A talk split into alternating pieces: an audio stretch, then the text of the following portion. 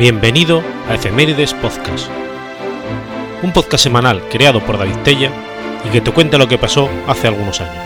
Episodio 334, semana del 9 al 15 de mayo.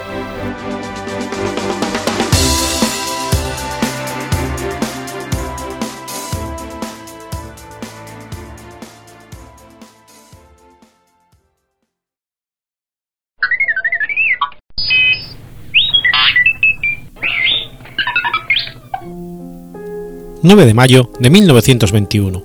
Nace Sofía Skoll. Sofía Magdalene Skoll fue una activista y combatiente de la resistencia en el movimiento Rosa Blanca de la Alemania nazi. En 1932, Sofía comenzó los estudios de secundaria en un colegio para chicas. A los 12 años, se limitó a entrar en la Liga de Muchachas Alemanas, BDM, organización femenina de las juventudes hilerianas, al igual que la mayoría de sus compañeras de clase. Su entusiasmo inicial fue transformándose gradualmente en actitud crítica. Ella estaba al tanto del punto de vista también crítico de su padre, sus amigos y algunos profesores. En 1937 fue detenida durante algunas horas, junto con sus hermanos, por la participación de su hermano Hans en la Bischunte Jugend, un movimiento de las juventudes alemanas que había sido ilegalizado.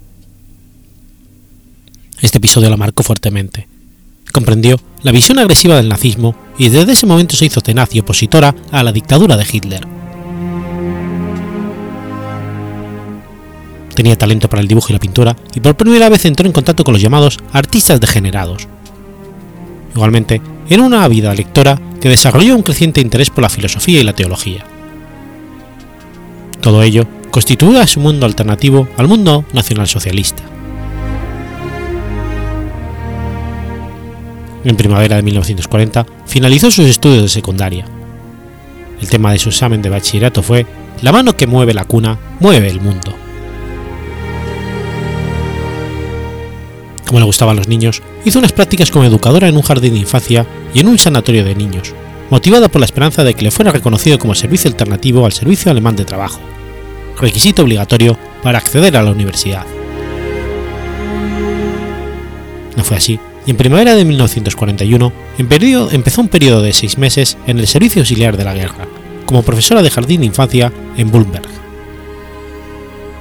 El régimen de corte militar la llevó a reflexionar sobre la situación política y comenzó a practicar la resistencia pasiva. Tras los seis meses en el servicio alemán de trabajo, en mayo de 1942 se matriculó en la Universidad de Múnich como estudiante de filosofía y, biología. Su hermano Hans, que estaba estudiando medicina allí, le presentó a sus amigos, los cuales, aunque fueron conocidos a la larga por su postura política, inicialmente se reunían por su común interés por el arte, la música y la literatura, y a menudo asistían a conciertos, representaciones de obras y conferencias. En Múnich, Sophie se reunió con un gran número de, artistas, escritores y filósofos, especialmente con Karl Munch y Theodor Hacker, que fueron importantes contactos para ella y sus creencias cristianas. Durante las vacaciones del verano de 1942, Sophie tuvo que realizar trabajos de guerra en una planta metalúrgica de Ulm. Al mismo tiempo, su padre estaba en prisión por un comentario crítico que le hizo a un empleado sobre Hitler. Empezaron a aparecer en Múnich varias pintadas en las paredes y panfletos en la universidad sobre un movimiento opuesto a la guerra, denominado Rosa Blanca. Sophie se sintió atraída de inmediato por este movimiento y hasta semanas después no se enteró de que su hermano Hans y sus amigos eran los miembros de este grupo, que habían comenzado con cinco integrantes y se extendió rápidamente por toda Alemania. Fue Sophie la encargada de captar al profesor Kurt Herbert para el movimiento. Con su apariencia inofensiva y discreto atractivo, Sophie se, encargó de trasladar a otras ciudades propaganda del movimiento y ayudar a conformar células a nivel nacional. La Gestapo, policía política nazi, orientó pronto sus investigaciones hacia el grupo, aunque sin tener una pista. Hans y su hermana lideraban el resto del grupo, que incluía a Christopher Proust, Alexander Schmoller y Willy Graf. El profesor Kurt Hover preparara las dos últimas series de folletos que distribuyeron a los muchachos. Los varones de la Rosa Blanca eran veteranos de guerra, pues habían luchado tanto en el frente francés como en el ruso. Habían sido testigos de las atrocidades nazis en el campo de batalla y eran conscientes de que el revés de la Wehrmacht había sufrido en Stalingrado podría eventualmente llevar a Alemania a la derrota.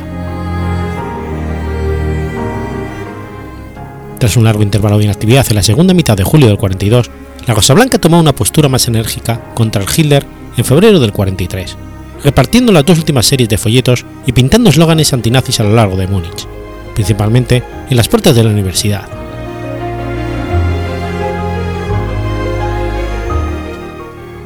La última distribución tuvo lugar en la universidad la mañana del 18 de febrero del 43 a fin de coincidir con la salida de clase de los estudiantes. La mayoría de los folletos ya repartidos en lugares importantes, Sophie tomó la decisión de subir las escaleras hasta lo alto del atrio y lanzar los últimos folletos sobre los estudiantes. Fue vista por un conserje, que era miembro del partido nazi, y cerró las puertas del edificio de la universidad, encerrando a los hermanos Skull mientras llamaba por teléfono a agentes de la Gestapo, que arrestaron a los hermanos. Los otros miembros activos cayeron pronto en redadas que hicieron a los amigos de Hans y Sophie, siendo sometidos a interrogatorio tanto el grupo como todos los relacionados con ellos. La Gestapo colocó una prisionera política alemana de nombre Elsa Goebbels para espiar a Sophie con la intención de obtener más nombres de miembros del grupo. Sin embargo, Elsa fue captada por el movimiento y cambió sus convicciones durante la dictadura, a la cual no proporcionó información alguna. Los Skoll y Proust fueron los primeros en comparecer ante el tribunal el 22 de febrero del 43. Roland Freisler, juez supremo del Tribunal del Pueblo, los acusó de traición y fueron condenados a morir en la guillotina ese mismo día. Extrañamente a los Skoll y los Proust se les permitió compartir varios minutos a solas antes de que se cumpliera la sentencia.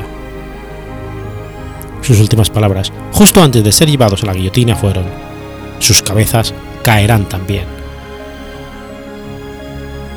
Los otros miembros clave del grupo fueron decapitados más tarde aquel verano. Amigos y colegas de la Rosa Blanca, aquellos que habían ayudado a preparar y distribuir los folletos, así como recaudado dinero para la viuda e hijos de los pequeños Prus, fueron sentenciados a penas de prisión de entre 6 meses y 10 años. No obstante, la organización continuó operando. Elaboró un séptimo panfleto y creció en células clandestinas con el objeto de hacer frente a la resistencia contra el régimen nazi.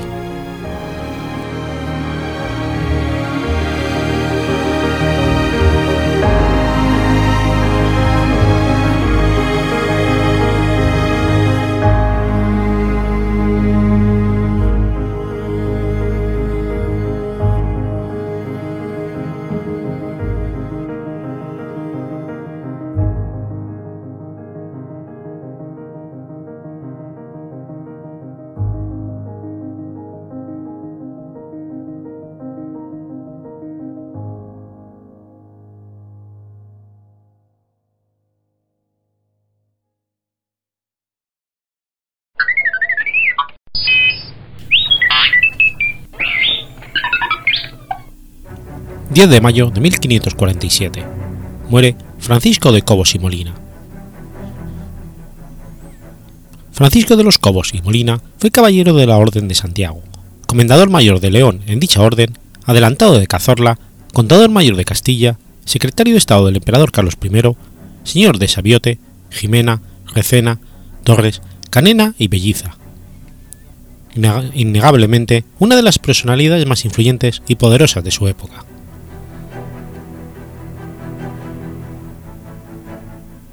Nació del linaje de Pedro Rodríguez de los Cobos e hijo de Diego de los Cobos, regente de la citada ciudad, y de Catalina de Molina, de familia noble. A lo largo de su vida experimentó un crecimiento personal, político y económico verdaderamente asombroso. Siendo un joven, se beneficia de la posición de su tío, Diego Vela y Viedma, contador y secretario de la reina Isabel I de Castilla la Católica, el cual le ofrece un puesto como ayudante en su despacho, donde tendrá su primera aproximación a la burocracia del incipiente imperio. Poco después, pasará al despacho del decano de los secretarios de la reina, Hernando de Zafra, quien le allanará el camino en la administración. En 1503, estando al servicio de Zafra, es nombrado escribano de cámara. A partir de la muerte de este, en 1507, pasa a trabajar con otro secretario real, López de Conchillos, y comienza un vertiginoso y fulminante ascenso político.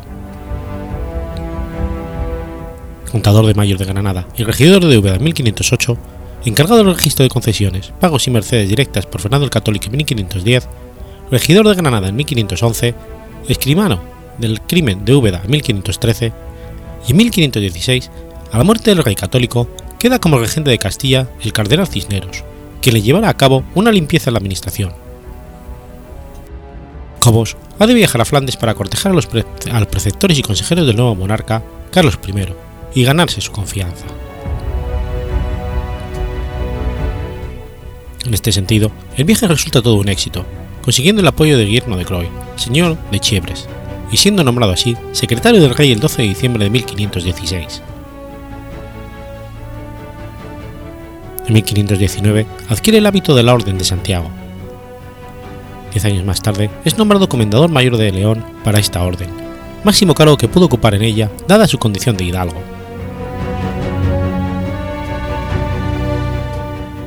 En 1520 acompaña al monarca en su viaje a Flandes y Alemania, situándose como el mejor asesor en cuestiones españolas ante el rey.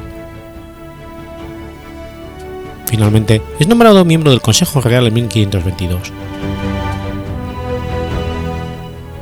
Ese mismo año, cercano a los 40 años, contrae matrimonio con María de Mendoza y Sarmiento, hija de Juan Hurtado de Mendoza y María de Sarmiento, condes de Rivadavia y de tan solo 14 años.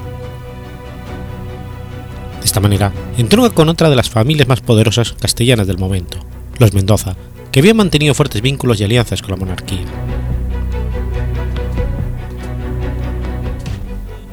A partir de 1528, tras la destitución del canciller Mercurino Gatinara, Francisco de los Cobos se convierte en el hombre de confianza del emperador, que alcanza el cenit de su carrera política con su nombramiento como consejero y secretario del Consejo de Estado en 1529, siendo su consejo imprescindible tanto en política nacional como en el plano internacional, lo cual queda patente a partir de 1530. Desde esa fecha y en los ocho años siguientes, tanto él como su colega el consejero Gran Vela acompañarán al emperador allá donde vaya, dentro y fuera de las fronteras del imperio.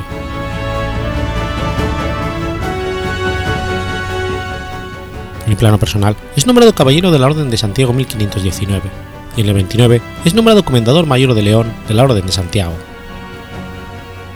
En este aspecto es de reseñar el innegable afán de acumular riquezas y títulos nobiliarios de Francisco de los Cobos, quien consigue ser nombrado, de forma vitalicia y hereditaria, como adelantado de Cazorla, y compra las villas de Sabiote en 1537 y Torres en el 38, por un importe aproximado de 100.000 ducados, y con unos privilegios y potestades realmente ventajosas. Igualmente, consigue como donación la explotación salinera de Nicaragua y adquiere los yacimientos y explotaciones mineras de Vera, Azuaga, Toledo, Navarra, Cartagena y Lorca, además de recibir una prebenda que sería el despaldarazo definitivo a sus fianzas. Ensayador mayor de los metales preciosos de la Casa de Contratación de las Islas. Además de su ya engrosada renta procedente de su salario como secretario real, el arrendamiento y explotación de sus señoríos, latifundios agrícolas, encomiendas y oficios o cargos públicos de una u otra índole, recibe del emperador la potestad para percibir los tributos sobre el abastecimiento de carnes de Úbeda y sobre el tabaco de toda Andalucía.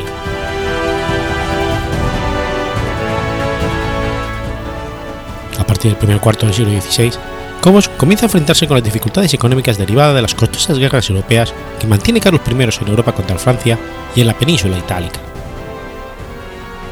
Estas dificultades irán acrecentándose hasta el final de su carrera y no verán solución, por lo que el problema pasará al sucesor del emperador.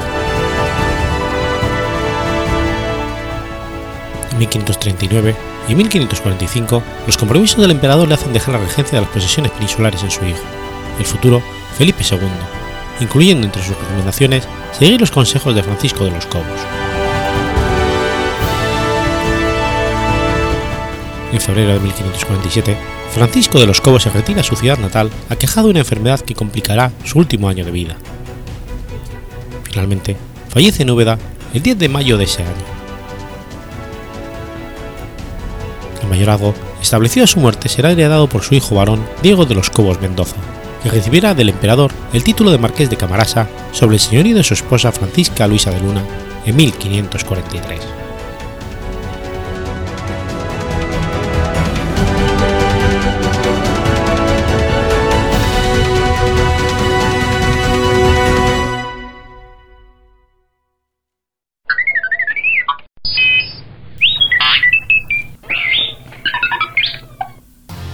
11 de mayo de 1826. Nace Mamerto Esquiu. Mamerto de la Ascensión Esquiu fue un fraile obispo argentino del siglo XIX, políticamente relevante por su encendida defensa de la Constitución argentina de 1853. El beato Fray Mamerto de la Ascensión Esquiu nació el 11 de mayo de 1826 en la localidad argentina de Piedra Blanca, provincia de Catamarca, hijo de Santiago Esquiu y María de las Nieves Medina. Su madre le impuso el nombre de Mamerto de la Ascensión, en homenaje al día en que nació, San Mamerto, el misterio de la ascensión del Señor, que ese año había caído el mismo día. Desde los cinco años comenzó a usar por intermedio de su madre el hábito franciscano que no lo abandonó en toda su vida, como promesa de su delicado estado de salud ingresó al noviciado del convento franciscano catamarqueño el 31 de mayo de 1836, y al cumplir los 22 años se ordenó sacerdote, celebrando su primera misa el 15 de mayo de 1849. Desde joven dictó cátedra de filosofía y teología en la escuela del convento. También se dedicó fervientemente a la educación siendo maestro de niños, a lo cual dedicó mucho entusiasmo, además de fervorosas homilías desde 1850 dictó cátedra de filosofía en el colegio secundario fundado por el gobernador Manuel Navarro. Después de la batalla de Caseros, en que fue derrotado el gobernador Juan Manuel de Rosas, la provincia de Catamarca recibió con alegría la noticia de que se iba a dictar una constitución.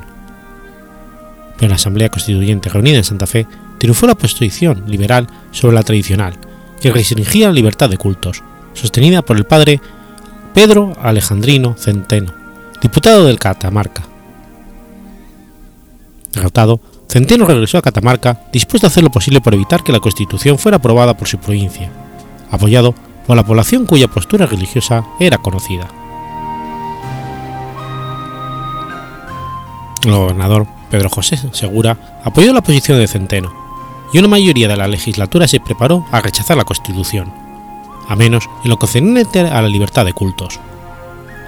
Para ello, preparó una manifestación que disolvería la reunión obligatoria de la población para la jura de la Constitución, la cual se celebraría el 9 de julio de 1853. Convencido de la posición antiliberal de Skew, Seguro le encargó un sermón patriótico en ese sentido. Sorprendentemente, este pronunció su discurso más conocido, favorable a la jura de la Constitución, conocido como Sermón de la Constitución. Recordó la historia de las desuniones y guerras civiles y se felicitó por la sanción de una constitución que traería nuevamente la paz interna. Pero para que esa paz durara, era necesario que el texto de la Constitución quedara fijo e inmutable por un largo tiempo, que no fuera discutida por cada ciudadano, que no se le hiciera oposición por causas menores y que el pueblo argentino se sometiera al poder de la ley. Obedeced, señores, sin sumisión no hay ley, sin ley no hay patria, no hay verdadera libertad, estén solo pasiones, desorden, anarquía, disolución, guerra. No pudo terminar la frase, porque el auditorio lo apabulló con un cerrado aplauso. La primera resistencia de la Constitución en el interior había sido vencida, y Catamarca juró la Constitución hasta el último de sus funcionarios y personajes notables. Su sermón alcanzó trascendencia nacional y fue copiado en la prensa de todas las provincias. La resistencia que se le podía haber hecho en la Constitución en otras provincias quedó vencida por la elocuencia de un fraile desconocido de una provincia pequeña. El texto del sermón patriótico fue impreso y difundido por el país por decreto del presidente Justo José de Urquiza. Hasta Buenos Aires, que había rechazado el acuerdo de San Nicolás y la Constitución, su sermón tuvo un eco inesperado aunque de todos modos se sancionó una constitución provincial que de hecho separaba al Estado de Buenos Aires del resto del país. En otro discurso que pronunció al año siguiente, que es su complemento, con motivo de la instalación de las autoridades nacionales, dejó asentados principios de sociología cristiana e historia política.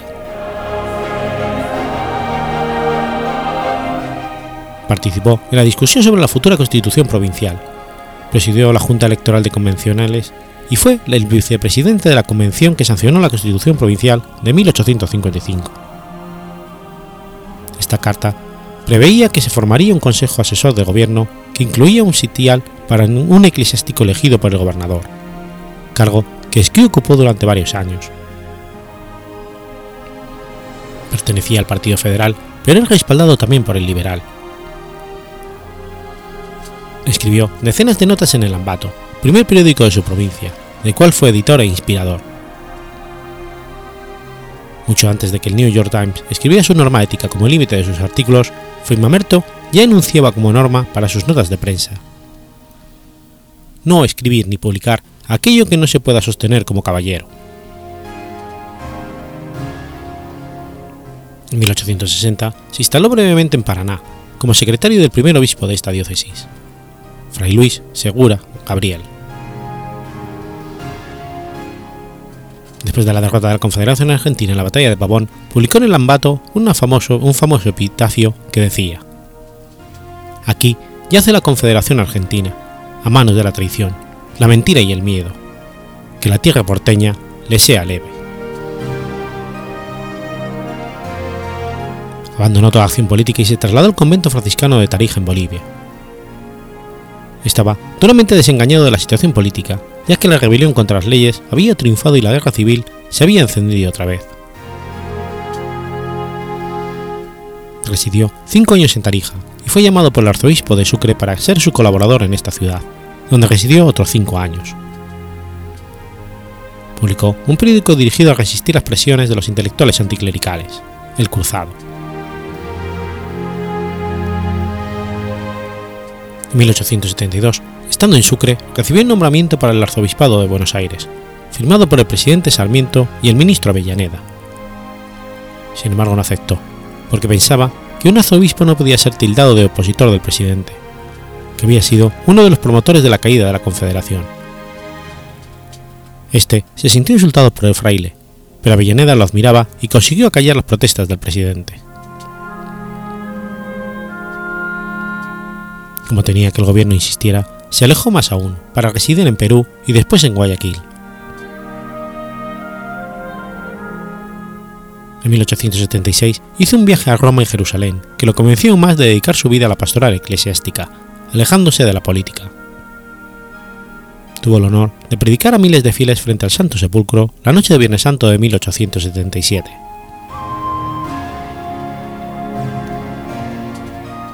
En Tierra Santa se encontró con el superior general de la Orden franciscana que le encomendó reorganizar la orden en Argentina. Como consecuencia, regresó a Catamarca a finales de 1878, después de 16 años de ausencia. Al poco de llegar, integró la Convención Reformadora de la Constitución Nacional para la que preparó un largo memorial, que nunca fue discutido ni tenido en cuenta. A finales de 1878 fue nombrado candidato a obispo de Córdoba por el presidente Avellaneda. Renunció al cargo, pero a los pocos días le llegó la orden del Papa León XIII de aceptar la candidatura. Su respuesta fue, si lo quiere el Papa, Dios lo quiere. Se trasladó a Buenos Aires por primera vez en su vida para recibir la ordenación episcopal en 1880 presidente Roca aprovechó para invitarlo a predicar en el Tedum con el que se celebraba la Federación de Buenos Aires. Su discurso, más político y menos filosófico que la mayoría de los que habían pronunciado hasta entonces, acusó a la ciudad de haber causado las matanzas de la época de Rosas y posteriormente la desunión del país. Para la decisión de Roca y Avellaneda, no tuvo ninguna palabra de agradecimiento para sus gestiones.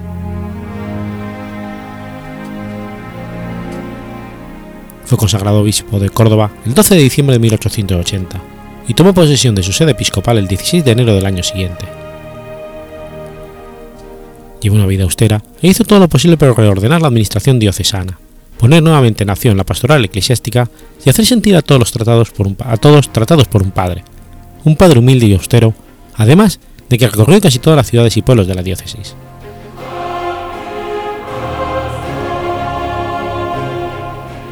En lo externo a la administración de la Iglesia diocesana, defendió las tradiciones prerrogativas de la Iglesia y se opuso en lo que pudo al matrimonio civil, al registro civil, la secularización de los cementerios y la licitación de la enseñanza.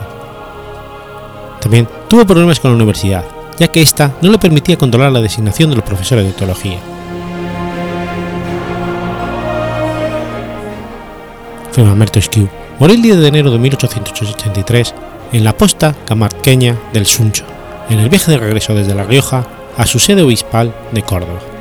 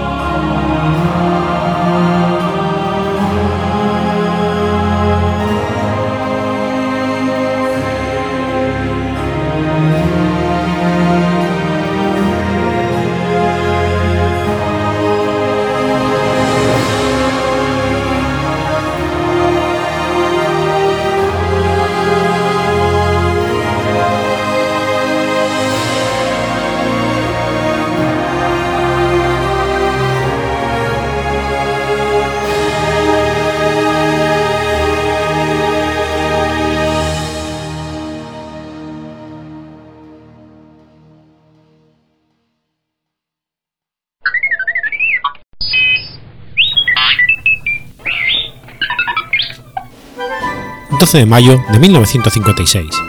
Nace Homer Simpson. Homer J. Simpson es un personaje ficticio protagonista de la serie de televisión de dibujos animados Los Simpson.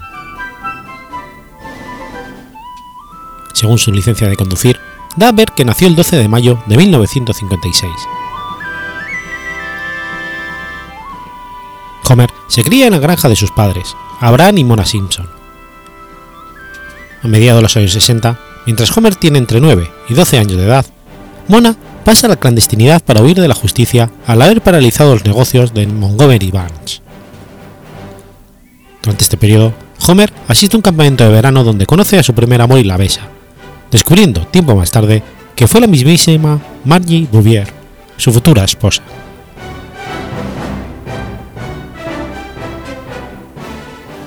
Homer asistió a la escuela secundaria de Springfield y en 1974, su último año escolar, se enamora de Marge Bouvier. Este enamoramiento a primera vista lleva a Homer a intentar por todos los medios que ella se fije en él. Tras una estrategia que le sale mal al confesar su propósito a Marge, ella va al baile de fin de curso con Artie Thief, pero tras propasarse con ella, Marge se da cuenta que, debido, que debió de ir con Homer, empezando así su historia de amor. Marge queda embarazada de Bart una noche después de ver El Imperio contraataca, y los dos se casan en una pequeña capilla para bodas al otro lado del estado. Para mantener a su esposa y al hijo que venía en camino, consigue un trabajo en la planta nuclear de Montgomery Barnes como técnico supervisor, y más tarde como inspector de seguridad cuando se convierte en el hito de seguridad de Springfield en el capítulo Homer's Odyssey. Cómo llegó Homer a trabajar en la central nuclear se convirtió en un chiste recurrente durante las primeras temporadas, y las explicaciones dadas al respecto cambian de episodio en episodio.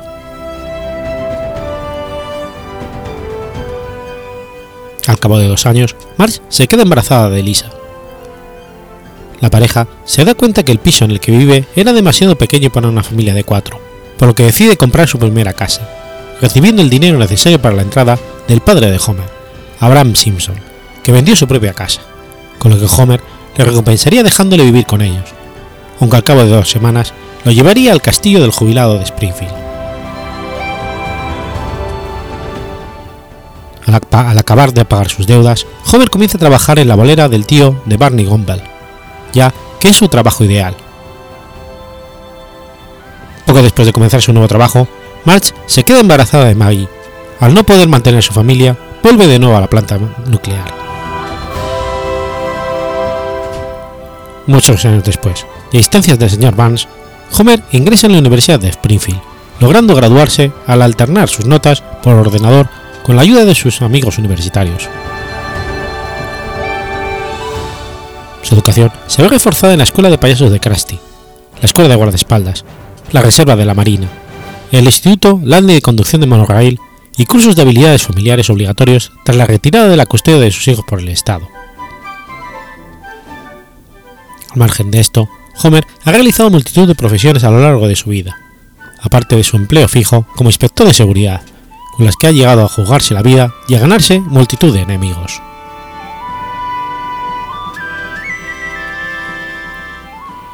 Homer trabaja de 9 de la mañana a 5 de la tarde en la planta de energía nuclear de Springfield, en el sector 7G, como inspector de seguridad. Las temporadas más recientes se le ha retratado con más frecuencia intentando triunfar en otros empleos, por lo que últimamente su existencia a su puesto de la central nuclear se ha convertido en un gag recurrente. El resto del día lo invierte o bien con sus amigos o bien con su familia. Pasa buena parte de sus ratos libres en la taberna de Moe con sus viejos amigos, Barney Gamble, Carl Carlson, Lenny Leonard y el barman Moe Sislak. Le encanta comer y suele pasar la mayor tiempo de su tiempo sentado en el sofá, mirando algún programa de televisión y comiendo donuts, snack, productos derivados del cerdo y cervezas de la marca DAF. En casa no suele ayudar con las tareas domésticas ni prestar excesiva atención a sus hijos, aunque en contadas ocasiones Homer realiza los trabajos más pesados de la casa, generalmente bricolaje y mantenimiento, pero suele dejarlos a medias o con resultados muy pobres. Cualquier caso, el matrimonio protagonista deja entrever que tiene una vida sexual plena y activa, especialmente por las noches y en las ocasiones que dejan sus hijos al cuidado de algún familiar o niñera para hacer algún viaje. La mayoría de los fines de semana acostumbra a hacer alguna actividad con toda la familia, algo que deciden a lo largo de la semana. La salud de Homer es bastante precaria. En una ocasión llegó a subir de peso hasta alcanzar los 136 kilos, solo para evitar ir a trabajar. Se ha roto casi cada hueso de su cuerpo. Ha sido blanco de disparos de bala y de cañón, víctima de ataques cardíacos y ha recibido cortes y heridas incontables. Homer es estéril debido a la exposición prolongada a materiales radioactivos de la central nuclear de Springfield. Además, tiene solo un riñón, pues el otro le fue trasplantado a su padre, Abraham Simpson. Homer sufre también varios problemas congénitos, siendo el más obvio la alopecia masculina, pero también el gen de la estupidez masculina de los Simpson, un desagradable olor corporal que con el tiempo se aluda a veces, y dedos anormalmente cortos y gruesos, y el trasero Simpson, que es genético. Homer también parece tener ligeros problemas de visión, requiriendo gafas para leer en algunas ocasiones.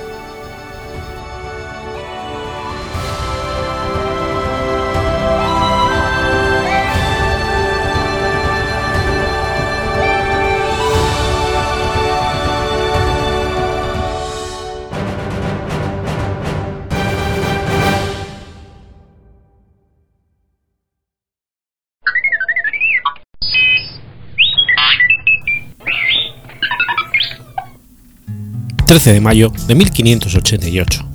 Nace Olaus Gormius. Olaus Gormius fue un médico y anticuario danés. Worm, hijo de William Worm, que fue alcalde de Haurs, fue un hombre rico debido a la herencia de su padre. Su abuelo, Johann Worm, fue el magistrado de Haurs y luterano que tuvo que huir de Arnhem en Genderland mientras estaba encontrando bajo control católico. Ole Worm fue de alguna forma un estudiante perpetuo. Después de acudir a la escuela de Haus, continuó su educación en la Universidad de Marburg en 1605, donde recibió el título de doctor de la medicina por la Universidad de Basilea en 1611 y el título de maestro en artes por la Universidad de Copenhague en 1617. El resto de su carrera académica lo realizó en Copenhague, donde enseñó latín, griego, medicina y física fue el médico personal del rey Cristian V de Dinamarca. Hay que destacar, puesto que no era un comportamiento normal de los médicos de la época, que permaneció ejerciendo en Copenhague durante la epidemia de peste bubónica. En medicina, las principales contribuciones de Wormius fueron en el área de la embriología. Los huesos de Worm pequeños huesos que cubren los espacios en el cráneo llevan su nombre en honor a sus contribuciones en este campo. Wormius también es conocido como un recolector de literatura primitiva en idiomas escandinavos. Escribió varios tratados sobre runas y coleccionó textos escritos en alfabetos rúnicos. En 1626, Wormius publicó su Fasti Danisi o Cronología danesa, que contenía los resultados de sus investigaciones en tradiciones populares rúnicas. En 1636 publicó Runir Seu Danica Literatura Antiquísima, una compilación de transcripciones de textos en runas.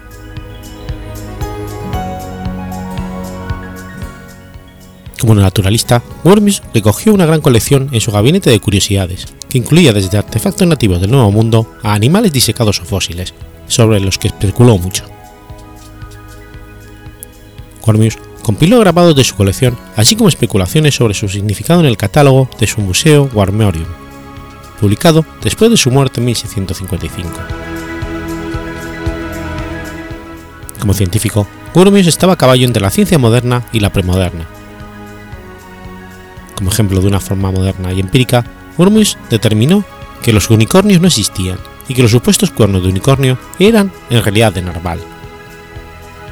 Al mismo tiempo, sin embargo, se preguntaba si las supuestas propiedades como antídoto asociadas a los cuernos de unicornio seguían siendo ciertas para lo que realizó primitivos experimentos en los que envenenaba animales domésticos y después les proporcionaba cuerno de narval. Otras investigaciones empíricas que realizó incluían demostrar que los lemmings eran roedores, y no como algunos pensaban, que se generaban de forma espontánea en el aire. También proporcionó los primeros dibujos detallados de un ave del paraíso mostrando que a pesar de las muchas especulaciones populares en sentido contrario, esas tenían pies, igual que el resto de las aves. La principal utilidad de las colecciones de historia natural de Gormius era la pedagogía.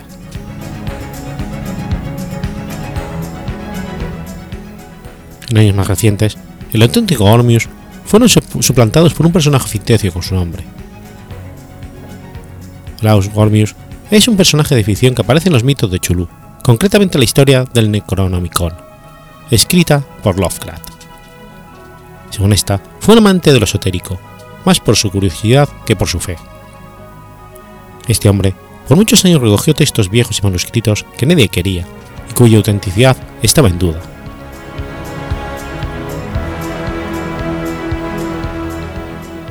Fue en 1228 cuando encontró una gaza en Egipto, de lo que pareció ser un fragmento del Necronomicon. Al principio estos documentos no se podían entender, dado que no estaban en orden ni eran poco legibles. Para empezar a traducirlos al latín, Olaus comenzó a tener pesadillas continuas sobre mundos demoníacos. Tanta fue la desesperación de Olaus que trató de calmar su angustia en la fe católica, pero los sueños espantosos continuaron hasta que dejó de traducir el libro. Fue entonces cuando se dio cuenta de la importancia y del poder que tenía este. Cuando lo tuvo listo, lo leyó con mucha más paciencia y fue creyendo cada vez más en sus poderes. Lovecraft lo describe como un padre dominico y lo sitúa en el siglo XIII.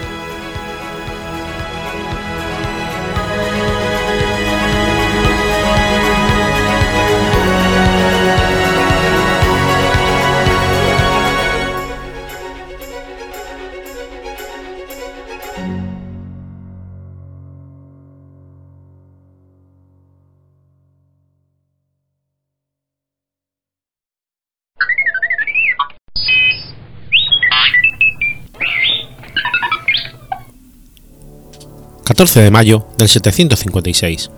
Ocurre la Batalla de la Alameda. La Batalla de Alameda o Batalla de Almusara del, 756 formó parte del establecimiento por al-Rahman y al-Dayil de un emirato omeya independiente del califato de Damasco en la península ibérica.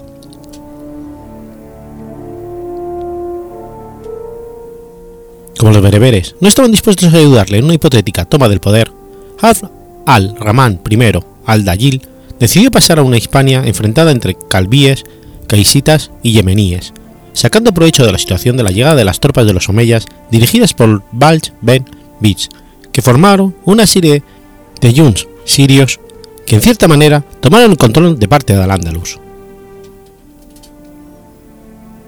Preparó el terreno y obtuvo una serie de apoyos, y entonces Abderramán vino de Marruecos desembarcando en Almuñécar el 14 de agosto del 755. Se instaló en Torrox.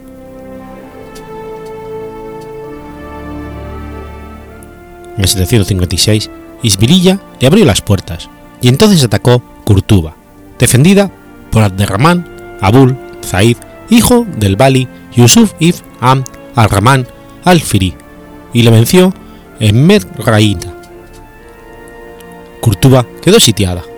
10.000 hombres se encargaron del sitio bajo la dirección de Temán ibn al-Kaman, uno de los jeques que le habían apoyado desde el primer momento. El jefe yemení, Abu Sabah Yaya al-Yasuibi, lo intentó matar, pero no fueron secundados por sus soldados. Poco después, el nuevo emir entraba en Kurtuba, donde dejó de gobernador a Ubu Utumman. Pero Yusuf ibn Am ar-Rahman al-Fari no había depuesto las armas e intentó recuperar Kurtuba atacando por el valle de, Navafría y entró en la ciudad, pero tuvo que huir cuando de Rahman retornó con sus hombres. En marzo del mismo año, Abderramán entró en Sevilla, que para entonces dominaba las provincias de Elvira, Sidona y Málaga. Entró con sus tropas, compuestas por sirios, yemeníes y bereberes, que avanzaron por el valle del Guadalquivir mientras Yusef partió de Córdoba hacia Sevilla, pero al notar el avance de su enemigo volvió a la capital.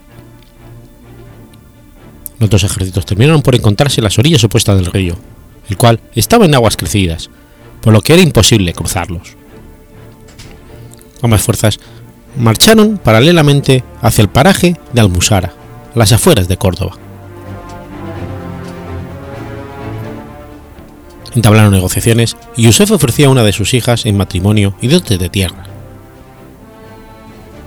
El 13 de marzo, Abderramán, consciente del cansancio de sus tropas y el buen estado de las adversarias, propuso a sus hombres aceptar el paz o luchar.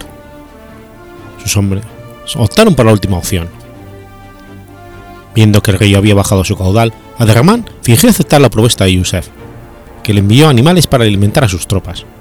Pero al anochecer, el ejército omeya cruzó el río sin ser visto. En ese momento, las tropas omeyas alcanzaron los 2.000 jinetes y 3.000 infantes. Al amanecer, ambas fuerzas se prepararon para la batalla de Almusara. Para el choque decisivo, Abderramán ordenó a sus tropas de infantería colocarse en el centro, a pesar de la escasez de caballería en los flancos. armado únicamente con un arco, el futuro emir era casi el único que montaba un buen caballo de guerra, e iba rodeado de sus hombres más leales. No tenía bandera, porque improvisó una con un turbante verde y una lanza. De igual modo, Yusef ordenó a sus hombres que se prepararan de la misma manera. La caballería de los árabes omeyas, compuesta por esclavos y bereberes, atacó el centro y la derecha de la formación de Yusef. En la batalla se produjo un combate singular entre Khalid Yusdi, criado de Yusef y jefe de su caballería, y Abid ibn Ab al-Malik, jefe de la caballería omeya. Durante la batalla los yemeníes temían la huida de Abderrahman en caso de un revés en el combate, porque él iba montado a caballo. Abderrahman, al haber escuchado los rumores, llamó a Abu Sabah Yaya al-Yusurbi y le pidió una mula gesto que tranquilizó los ánimos de los yemeníes. Finalmente los jimetes omeyas y los sirios lanzaron un ataque al centro de la hueste enemiga, matando a tres comandantes de infantería.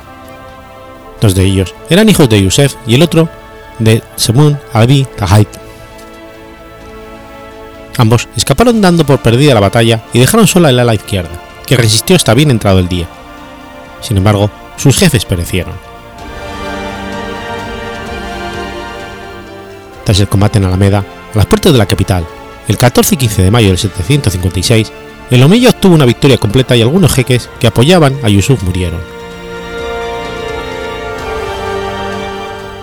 Yusuf ibn Ab Arrahman al-Firi y As Chumay ibn Hatim al-Kalabi se retiraron a Granada hasta que, hasta que Yusuf, por consejo de Samay, abdicó del título de Balí y reconoció al príncipe Omeya, Ad Arrahman I al-Dalil, como emir. Los jefes lo reconocieron igualmente y el país quedó pacificado. El nuevo emir hizo suprimir la jutba en nombre del califa, dejando entender que ahora su emirato era independiente del califato abasí. Yusuf ibn Am al-Rahman al-Firi y As ibn Hatim al-Kalabi volvieron a intentar recuperar el poder en el 759.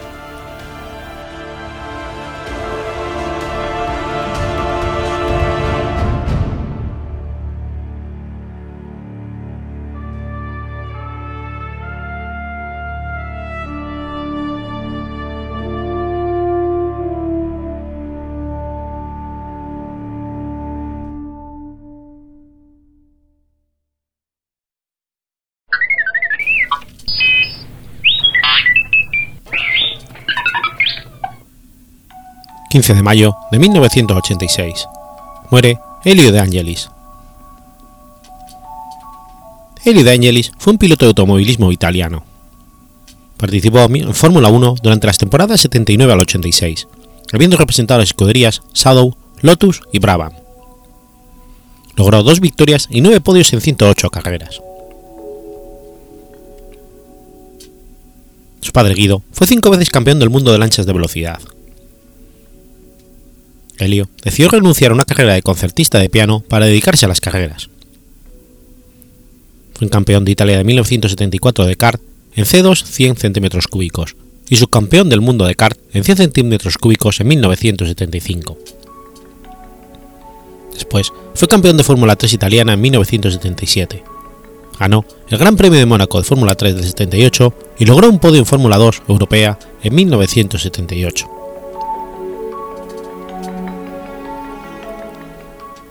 Debutó en Fórmula 1 en el equipo Shadow en 1979, logrando un cuarto puesto en la última fecha de Estados Unidos. En el 80 pasó a Lotus en reemplazo del argentino Carlos Reutemann. En la segunda fecha de Brasil, estuvo a punto de convertirse en el piloto más joven en ganar un gran premio al terminar en un apretado segundo lugar. Después obtuvo dos cuartos puestos en Italia y Estados Unidos, así como un sexto puesto en Austria. Por tanto, finalizó séptimo en el campeonato de pilotos. En la temporada del 81, De puntuó en 8 de 15 carreras, pero no logró ningún podio. Por tanto, se colocó octavo en la clasificación final. En el 82, logró su primer triunfo en Austria, siendo la última que presenció Colin Chapman, dueño del equipo Lotus, que sufriría un infarto cardíaco a finales de año. El italiano puntuó además en otras seis carreras, de modo que se ubicó noveno en la tabla general. Angelis padeció numerosos abandonos por fallos mecánicos en la temporada 83, logrando un quinto puesto en Italia como único resultado puntuable. En la temporada del 84, De Angelis, logró cuatro podios y 11 resultados puntuables de 16 carreras. Por tanto, finalizó tercero en el campeonato de pilotos, aunque lejos de los pilotos de McLaren, Nicky Lauda y Alain Prost. En el 85 consiguió su segunda victoria en la máxima categoría en San Marino, carrera en la que solamente terminaron cinco pilotos. Fue tercero en Brasil y Mónaco, a la vez que puntuó en 11 de las 16 carreras. De este modo, acabó quinto en el campeonato, quedando por detrás de su compañero de equipo Ayton Senna. Dado que Lotus priorizaba a Senna, De Angelis dejó el equipo para la temporada 86, siendo contratada por Braham. El sábado 14 de mayo del 86, durante pruebas libres en el circuito Paul Ricard de Castellet, el alerón trasero del BT-55 de Angelis se desprendió a alta velocidad, lo que provocó que el auto perdiera carga aerodinámica en las ruedas traseras. Luego ocasionó una voltereta lateral sobre una barrera del circuito y llevó a que el auto se incendiara. El impacto en sí no mató a De Angelis, pero esto no pudo salir de vehículo sin ayuda. La situación se ve agravada por la falta de comisarios de pista en el circuito que podrían haberle proporcionado asistencia de emergencia. Varios pilotos, incluidos Alan Prost, Alan Jones y Nigel Mansell, se detuvieron para tratar de sacar de la cabina al piloto italiano a pesar de las llamas. Se produjo un retraso de 30 minutos antes de que llegara un helicóptero y De Angelis murió 29 horas después en el hospital de Marsella al que había sido trasladado, por inhalaciones de humo. Sus lesiones reales por impacto de choque fueron solo una clavícula fracturada y quemaduras, y quemaduras leves en la espalda. De Angelis utilizaba un casco Simpson Bandy blanco con líneas negras y rojas. Dicho modelo fue utilizado por Jan Alesi después de su muerte a modo de homenaje, aunque con una ligera modificación en la parte superior.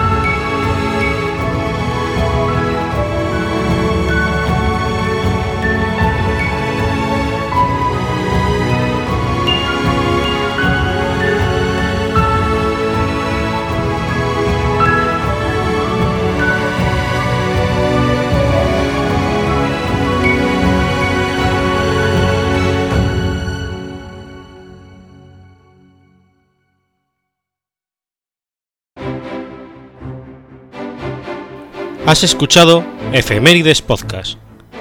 Si quieres ponerte en contacto conmigo, puedes hacerlo por Twitter a la cuenta arroba efemeridespod o mi cuenta personal, arroba telladavid, o por correo electrónico a la dirección efemeridespod.gmail.com.